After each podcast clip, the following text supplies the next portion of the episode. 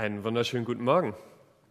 Schön, dass du, schön, dass ihr dabei seid. Schön auch, dass ihr im Viertel dazugeschaltet seid. Und ich muss jetzt aufpassen, in, in die Fahrt nämlich gerade rufen live dabei. Deswegen heute nur an zwei Standorten. Aber schön, dass wir zusammen äh, den nächsten Schritt in unserer Predigtreihe gehen können. Jesus und seine fünf Mütter. Heute mit Rahab. Wir gehen einen Schritt weiter in dem Stammbaum, den uns Matthäus da am Anfang von seinem Evangelium gibt. Und als ich den Text gelesen habe in der Vorbereitung, musste ich an ein Erlebnis denken vor ungefähr zwei Monaten. Wir waren dort mit äh, Lilly und meiner Familie in Dallas, in dem Heimatort von meiner Frau. Und immer wenn wir in den USA sind, gibt es eine Sache, die ich immer liebe und die ich unbedingt machen muss, nämlich, dass wenn, egal wann du am Tag den Fernseher anmachst, gibt es immer Sport. Und es gibt nicht nur deutschen Sport mit Fußball und so, sondern es gibt Sport, den du hier in Deutschland nur eigentlich nur zu sehr ungünstigen Zeiten gucken kannst. Football, Baseball. Und du kannst fast den ganzen Tag dort sitzen und äh, Sport gucken. Für mich ein Traum. Ähm, andere leiden da ein bisschen drunter. Aber was eine Sache, die ich dabei nicht so gerne leiden mag, ist, dass die Amerikaner Weltmeister darin sind, in jeder Pause mindestens zwei oder drei Werbespots dazwischen zu äh, schieben. Und in diesen Werbespots, die versuche ich zu umgehen, indem ich dann ein bisschen durch die Sender sappe. Und da bin ich hängen geblieben bei eben dieser Game Show, nämlich Deal or No Deal. Ich weiß nicht, ob du sie kennst, jetzt durch Tobi kennen wir es.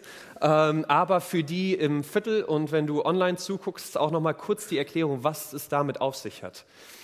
Am Anfang wird eine Person auf die Bühne gebeten und das sieht in Amerika noch ein bisschen enthusiastischer aus als hier in Deutschland. Äh, die Leute kriegen sich erstmal für fünf Minuten überhaupt nicht ein, dass sie da jetzt diese Chance haben. Und wenn sie sich dann doch ein bisschen beruhigt haben, dann geht das eigentliche Spiel los. Und der Kandidat darf sich einen von 26 Koffern aussuchen. Und nach und nach, wenn er sich diesen Koffer ausgesucht hat, kann er diese 25 übrigen Koffer öffnen.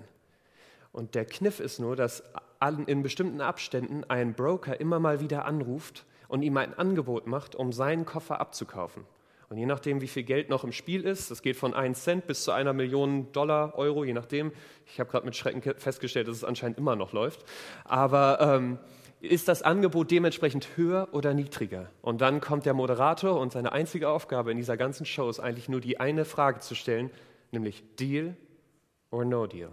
Nimmst du das Angebot vom Broker für deinen Koffer an oder bleibst du mit dem, was du in deinem Koffer dir ausgewählt hast? Und jetzt der Sprung zu unserem Thema. Genau vor einer ähnlichen Frage steht auch Rahab, wenn sie mit Gott zu tun hat. Gott kommt in ihr Leben und sie sieht sich dieser Frage, nämlich Deal or No Deal, gegenüber. Und dabei geht es nicht nur um einen bestimmten Betrag von Geld, sondern um viel mehr, nämlich ihr Leben.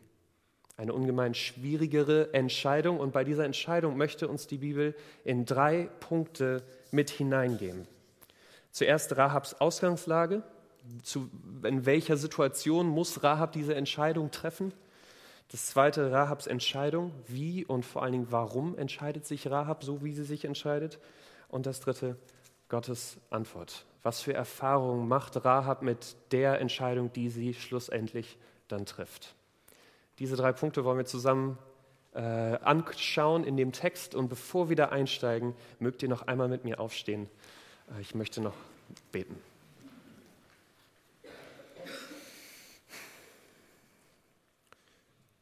Vater, ich danke dir für dein Wort. Ich danke dir für so viel Weisheit, wie du uns in diesem Wort weitergegeben hast. Und du siehst, wie wenig meine Worte da nur erklären können und wie viel du uns, wie viel mehr du uns erklären kannst. Und ich bitte dich darum, dass du das benutzt heute, was ich hier sage, dass du uns an dem Punkt, wo wir gerade mit dir sind, dass du uns ein Stück mehr verstehen lässt, wer du bist, dass du unsere Herzen öffnest, unser Verstand öffnest für das, was vielleicht für uns im Moment auch noch unverständlich ist. Danke dir, dass du so viel größer bist als wir und dass du, egal welchen Ausgangssituation wir gerade stecken, dass du dich uns zeigen kannst. Darum bitte ich dich und danke dir, dass wir diese Zeit jetzt haben. Amen. Setzt euch gerne. Der erste Punkt, Rahabs Ausgangslage. Und nur damit wir ein bisschen verorten können, wo wir hier in der Geschichte einsteigen. Äh, Israel wurde von Gott aus Ägypten aus der Sklaverei befreit. Äh, unter einem Mann namens Mose ist dir vielleicht auch ein Begriff.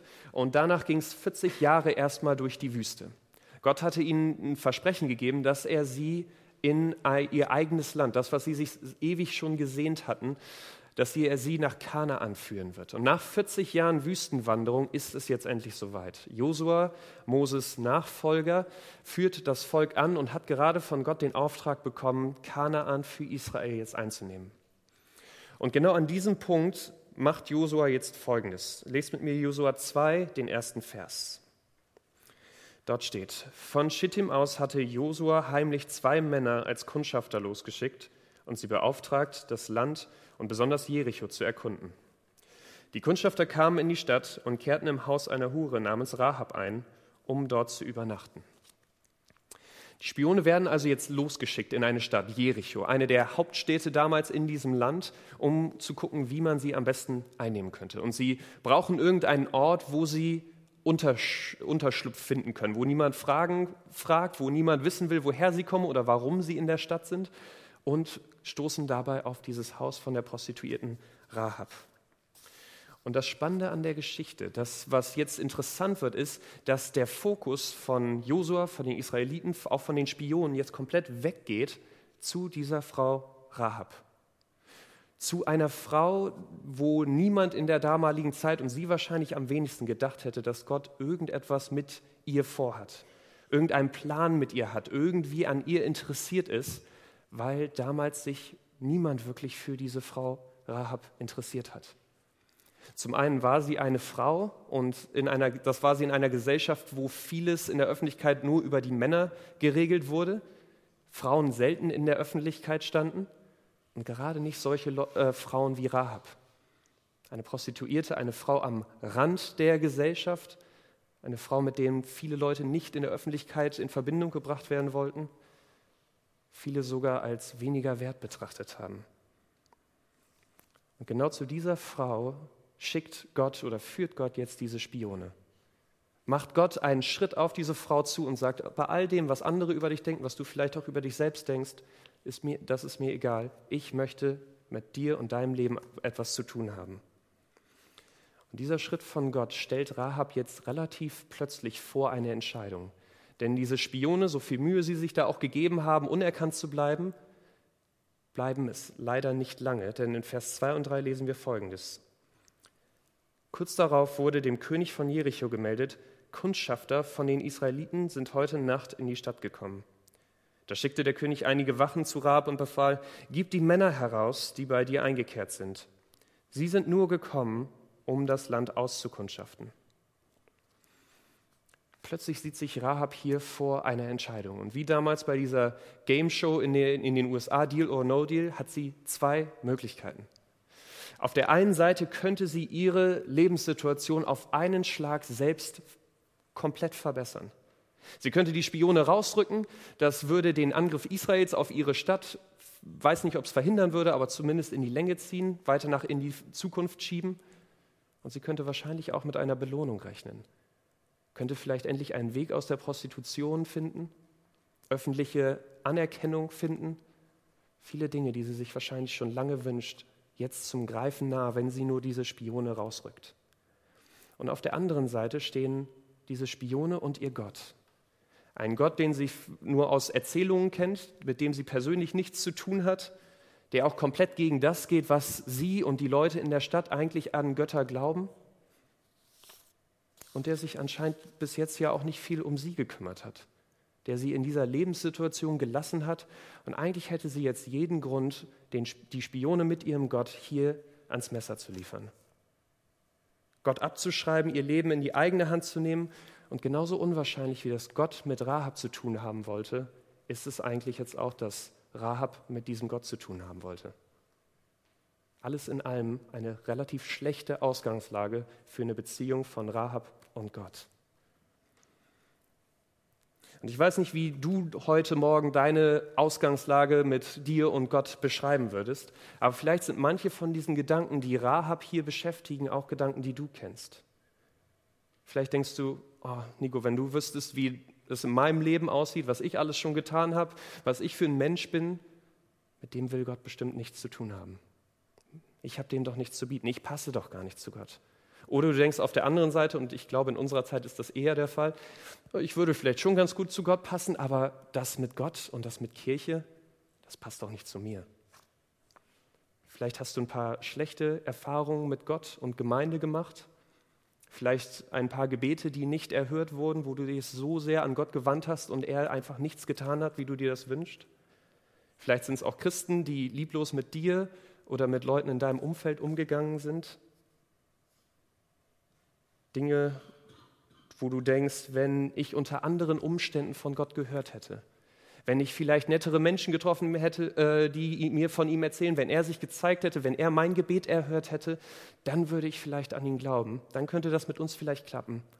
Aber so wie es jetzt in meinem Leben gelaufen ist, kann ich ihm einfach nicht da das, äh, den Deal eingehen. Und wenn manches davon auch deine Gründe sind, wenn manche Gedanken davon dir bekannt vorkommen und dich auch da abhalten, mit Gott unterwegs zu sein, dann hoffe ich, dass die nächsten Verse uns helfen zu sehen, warum Rahab jetzt trotz dieser schlechten Lage, in der sie ist, trotzdem sich für Gott entscheidet, trotzdem Gott eine Chance gibt. Denn anstatt die Spione jetzt zu verraten, auf das zu vertrauen, was sie sich selbst hätte äh, erarbeiten können, tut Rahab jetzt das, was wir in den nächsten Versen lesen. Das ist der zweite Punkt, ihre Entscheidung. Lest mit mir die Verse 4 bis 7. Die Frau hatte die beiden Männer jedoch versteckt und sagte, ja, die Männer sind bei mir gewesen, aber ich wusste nicht, woher sie waren. Kurz vor dem Schließen des Stadttores, bei Einbruch der Dunkelheit, sind sie wieder gegangen, ich weiß aber nicht wohin. Wenn ihr sie gleich verfolgt, werdet ihr sie bestimmt einholen. Rahab hatte die beiden aber auf das flache Dach ihres Hauses gebracht und unter aufgeschichteten Flachsstängeln versteckt. Da nahmen die Wachen die Verfolgung auf und suchten den ganzen Weg bis zu den Jordanfurten ab. Rahab entscheidet sich hier gegen jede Wahrscheinlichkeit, diese beiden Spione auf ihrem Dach zu verstecken. Und sie tut das nicht, wie man annehmen könnte, erstmal aus einem, weil sie ein gutes Herz hat, weil sie Mitleid mit diesen beiden Menschen hat, sie vor dem wahrscheinlich Tod bewahren wollte, vielleicht auch Motive, die dabei ihr eine Rolle gespielt haben, aber sie tut das vor allem, weil sie bei der Situation, die, die, wo sie davor steht, wo ihre Stadt davor steht, auf diesen Gott setzt. Nicht auf sich, nicht auf die Soldaten, sondern auf den Gott, der ihr da entgegentritt. Sie macht das in Vers 8 bis 14 deutlich. Dort steht, noch bevor die beiden Israeliten sich schlafen gelegt hatten, kam Rahab zu ihnen aufs Dach und sagte, ich weiß, dass Jahwe euch das Land geben wird uns hat ein derartiges Entsetzen vor euch überfallen, dass alle Bewohner des Landes wie gelähmt sind.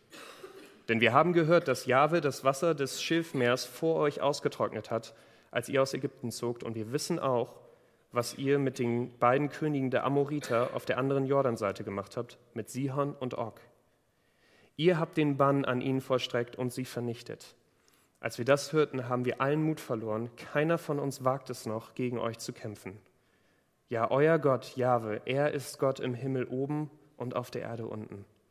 Nun bitte ich euch, schwört mir bei Jahwe, dass ihr meine Familie genauso verschont, wie ich euch verschont habe, und gebt mir ein sicheres Zeichen, dass ihr meine Angehörigen, meinen Vater, meine Mutter, meine Brüder, meine Schwestern und alle, die zu ihnen gehören, am Leben lasst, dass ihr uns rettet vom Tod. Da sagten die Kundschafter zu ihr, unser Leben steht für euer Leben. Wenn ihr unsere Sache nicht verratet, werden wir dich und deine Angehörigen verschonen, wenn Jahwe uns dieses Land gibt. Rahab macht hier einen mutigen Schritt und sie setzt ihr ganzes Vertrauen jetzt auf diese eine Karte, nämlich Gott. Auch wenn es in ihrem Leben viele Argumente dagegen gegeben hätte, sie manches wahrscheinlich mit Gott auch nicht hundertprozentig verstehen kann, trotzdem entscheidet sie sich für diesen Gott. Und sie kommt zu dieser Entscheidung, weil sie nicht Gott darauf bewertet, wie ihr Leben bis jetzt ohne ihn ausgesehen hat, was für Erfahrungen sie ohne Gott in ihrem Leben gemacht hat, sondern weil sie auf das schaut, auf das Leben derer schaut, die diese Entscheidung für Gott schon getroffen haben.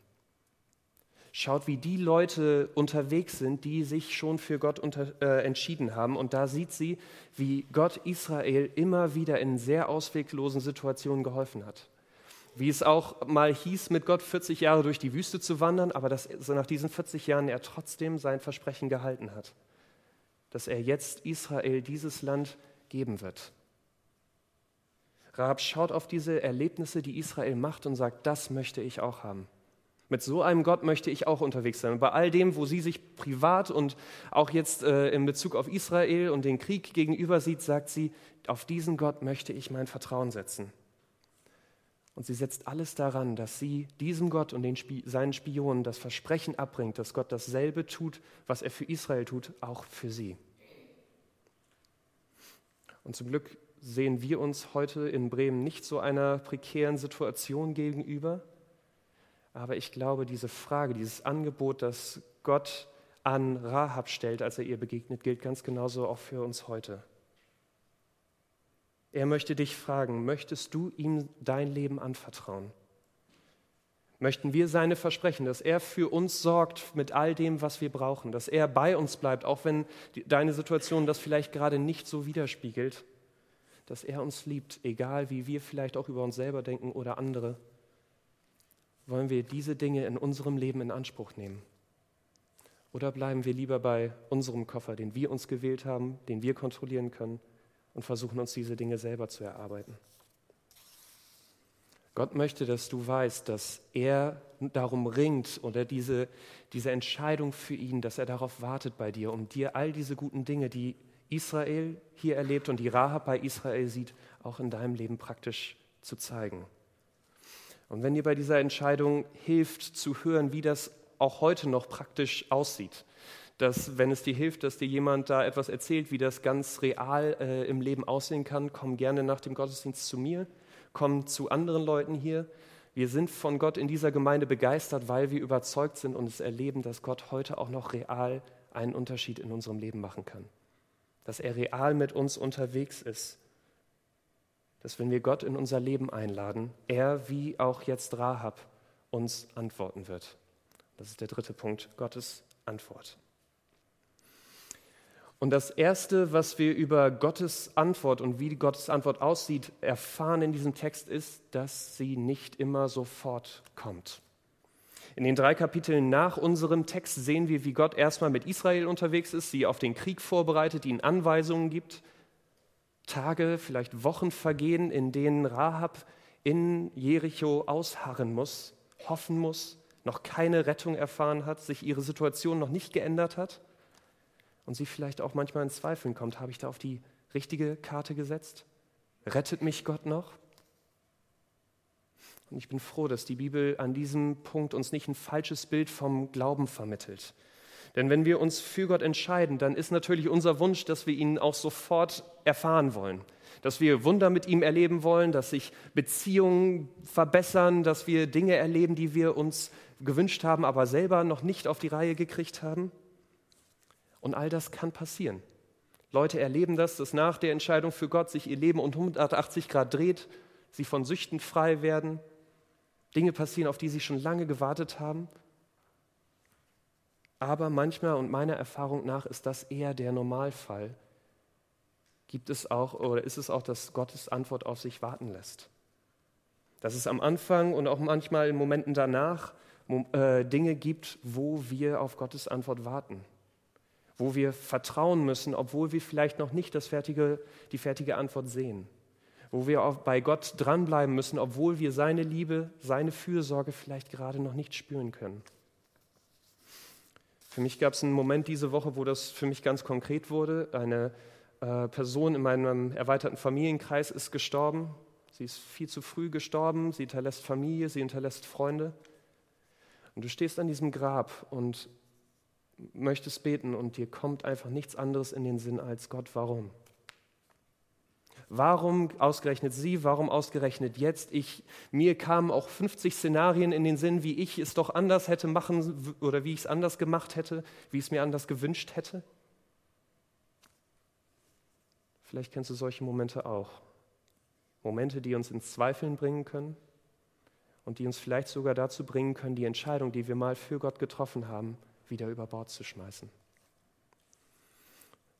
aber warum ich glaube, dass es sich lohnt, auch in diesen Momenten an Gott festzuhalten. Gott nicht beiseite zu schieben, nicht wieder selbst die Kontrolle zu übernehmen, sondern da an Gott dran zu bleiben, ist das, was wir vier Kapitel nach unserem Text lesen, in Josua 6, die Verse 20 bis 25. Dort lesen wir, da stießen sie in die Hörner um das, und das Volk begann mit einem gewaltigen Kriegsschrei. In diesem Moment brachen brach die ganze Mauer in sich zusammen. Da stürmten die Israeliten von allen Seiten in die Stadt und eroberten sie. Den beiden Kundschaftern hatte Josua gesagt: Geht in das Haus der Hure und holt sie samt ihren Angehörigen heraus, wie ihr es geschworen habt. Da gingen die jungen Männer hin und brachten Rahab zusammen mit ihrem Vater, ihrer Mutter, ihren Geschwistern und allen Verwandten aus der Stadt und wiesen ihnen einen Platz außerhalb vom Lager Israels an. Dann wurde die ganze Stadt niedergebrannt, nur das Gold und das Silber, die eisernen und bronzenen Gegenstände brachte man in den Schatz im Heiligtum Jahres. So verschonte Josua die Hure Rahab und ihre ganze Familie, weil sie die Kundschafter in Jericho versteckt hatte. Und sie wohnt ja heute noch in Israel. Gott hat Rahab nicht sofort geantwortet, aber weil Rahab weiter an Gott drangeblieben ist, weil sie da sich nicht beirren lassen hat von ihren Umständen, von dem, was vielleicht auch andere gesagt haben, deswegen hat sie am Schluss das erlebt, was Gott ihr versprochen hatte. Wurde sogar mehr mit mehr belohnt, als sie sich jemals vorgestellt hat, nämlich dass sie als einzige aus dieser Stadt gerettet wurde und sogar jetzt Teil von Gottes Volk mit ihrer ganzen Familie sein konnte. Und vielleicht bist du gerade an einem ähnlichen Punkt und für dich hört sich das nach einer schönen Theorie an, aber es ist halt trotzdem noch schwer, das in die Praxis umzusetzen, da wirklich auch an Gott dran zu bleiben und sich da nicht beirren zu lassen. Und wenn das für dich gerade so ist, dann ist die gute Nachricht für dich und mich heute Morgen, dass wir da, wenn es um das Vertrauen an Gott geht, im Gegensatz zu Rahab einen Riesenvorteil haben. Dass da, wo Rahab auf Rettung, auf eine Antwort von Gott warten musste, du und ich das Ganze schon sicher haben. Dass Gott nämlich vor 2000 Jahren, und das ist der Grund, warum dieser Text auch so viel mit Weihnachten zu tun hat, dass er vor 2000 Jahren seinen Sohn Jesus Christus auf diese Erde geschickt hat. Dass Gott unser größtes Problem, nämlich dass du und ich eigentlich mit dem, wie wir leben können, nicht zu Gott passen. Dass wir eigentlich nicht mit Gott äh, zusammen ein Leben verbringen können, das hat Jesus am Kreuz für uns geändert. Er hat all das, was du und ich, was uns von Gott trennt, genommen und uns Vergebung angeboten. Hat uns diesen Deal angeboten, wieder mit Gott unterwegs zu sein. Und wenn du dieses Angebot annehmen möchtest, dann sagt Jesus, möchte ich dir diese Dinge, die ich verspreche, die ich auch anderen schon gezeigt habe, möchte er auch in deinem Leben zeigen möchte, dass du dir sicher bist, wenn er dieses größte Problem von uns, wenn es ihm so viel wert war, unser größtes Problem schon für uns zu lösen, dass all die kleineren Dinge in deinem Leben er auch an ein gutes Ende führen wird. Vielleicht an ein Ende, das wir uns anders vorgestellt hätten, aber an dem wir am Schluss sehen können, dass es besser ist, als wir es uns jemals hätten ausmalen können. Und vielleicht das, sitzt du aber heute Morgen auch hier und sagst, das ist bestimmt wichtig, aber bei mir läuft es eigentlich gerade ganz gut. Ich kann eigentlich gerade einfach vertrauen, weil ich sehe Dinge in meinem Leben vorangehen. Ich sehe Dinge, wo, ich, äh, wo es mir nicht schwerfällt, Gott zu vertrauen, weil Gott da äh, Schritte in meinem Leben voranbringt. Und ich glaube, dann fragt uns der Text, wo können andere Leute das in unserem Leben sehen? So wie Rahab damals Gott bei den Israeliten und bei den Spionen in ihrem Leben gesehen hat, wo sind Leute in deiner Woche, in deinem Umfeld, vielleicht auf der Arbeit, vielleicht in der Nachbarschaft, vielleicht in der Familie, die Gott genauso praktisch auch in deinem Leben erfahren können? Und ich glaube, normalerweise, wenn wir darüber nachdenken, wie wir die Nachricht von Jesus an Freunde weitergeben, von der wir ja begeistert sind, dann denken wir immer, das muss besonders eloquent ablaufen. Wir müssen uns da besonders gut raffinierte Pläne machen, sie vielleicht äh, mit besonderen Geschenken oder irgendwie sowas versuchen, in eine richtige Richtung schon mal gut zu stimmen, besonders gute Argumente haben, um ihre Fragen zu beantworten. Und das sind bestimmt auch alles ganz gut gemeinte und äh, gute Ansätze. Aber alles, was es für Rahab hier brauchte, war ein authentischer Bericht darüber, was Gott in deinem und in meinem Leben ändern kann. brauchte es keine perfekte Theologie, brauchte es keine perfekte Menschen, sondern brauchte es einen authentischen Bericht darüber, warum Gott auch heute noch real in deinem Leben unterwegs ist. Und deswegen, ich weiß nicht, wie, wie offen du da unterwegs bist, aber vielleicht wäre das ein Punkt, wo du dir nach der Predigt heute am Sonntag noch ein paar Minuten nimmst und mal darüber nachdenkst. Wo bist du mit Leuten sowieso schon im Gespräch? Darüber, wie du mit Geld umgehst, wie du deine Kinder erziehst, wie du mit Stress umgehst, die Arbeit, wie das für einen Stellenwert das bei dir hat, tiefere Themen und hat das was mit Gott zu tun? Zeigst du ihnen da offen, dass Gott für dich da einen tiefen Unterschied macht? Und gibst du ihnen dadurch die Möglichkeit, Gott in deinem Leben praktisch zu erfahren?